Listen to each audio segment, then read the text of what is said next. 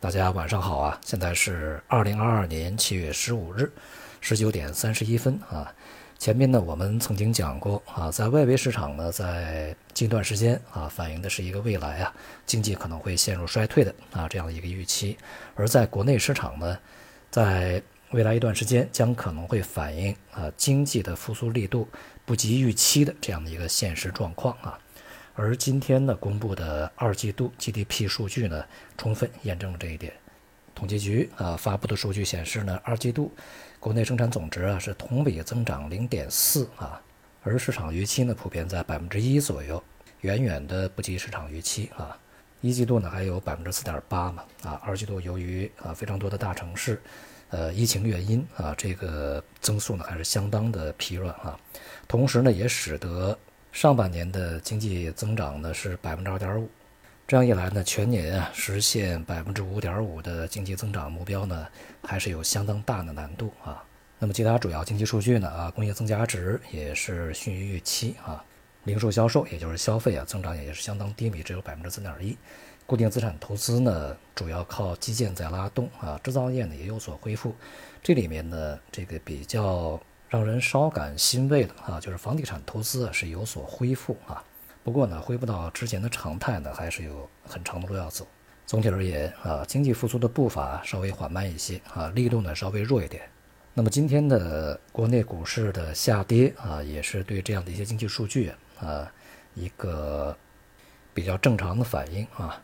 今天的 A 股的主要指数全面走低啊，这个创业板呢是跌幅超过百分之二。而上证指数呢也是下跌一点六啊，这是五月份以来的最大单日跌幅。同时呢，在这周啊，呃，整个股市呢也都是全面下跌，而这个上证指数呢是下跌百分之三点八，这也是四月份啊，也就是股市大跌以来的最大的单周跌幅。股指呢也重新啊回到了六月的这个六月初啊左右的这个水平，显示呢上方的抛压是比较重的啊，同时呢也预示着在未来。整个市场啊，这个已经结束反弹，重新进入到一个回落整理，呃，这样的一个状态呢，它的确定性啊，进一步的增强。当前的市场上啊，有很多声音分析在说，就是未来，呃，A 股呢重新回到四月的低点啊，或者是破掉这个低点的可能性呢是不大的啊。但是呢，我们却认为这种风险其实还是非常大的。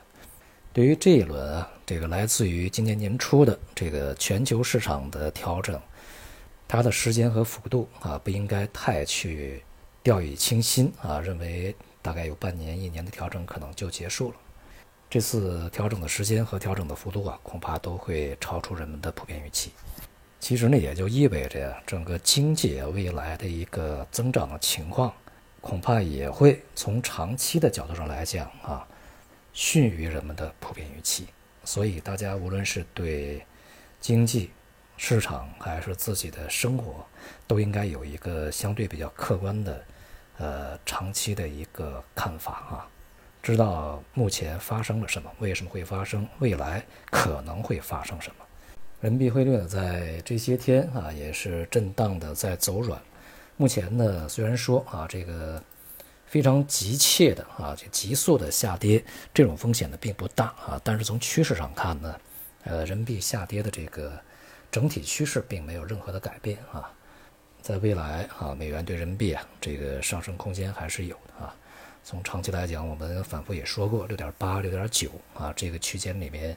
呃，是它一个比较合理的运行的目标啊。其他大宗商品方面呢，也是大多数下跌啊，反映出市场的需求啊。是相对比较疲软啊，经济复苏力度啊弱，那么当然需求就会软，它反映在商品上面，其实更加会表现一个真实的这个供需状态。所以呢，我们在前面哈也在这个社区里面讲，呃，我们在当前啊可做的事情并不多啊，因为你可能买什么啊，什么都会跌啊，那都会承受风险，啊还不如你什么都不做啊。好，今天就到这里，谢谢大家。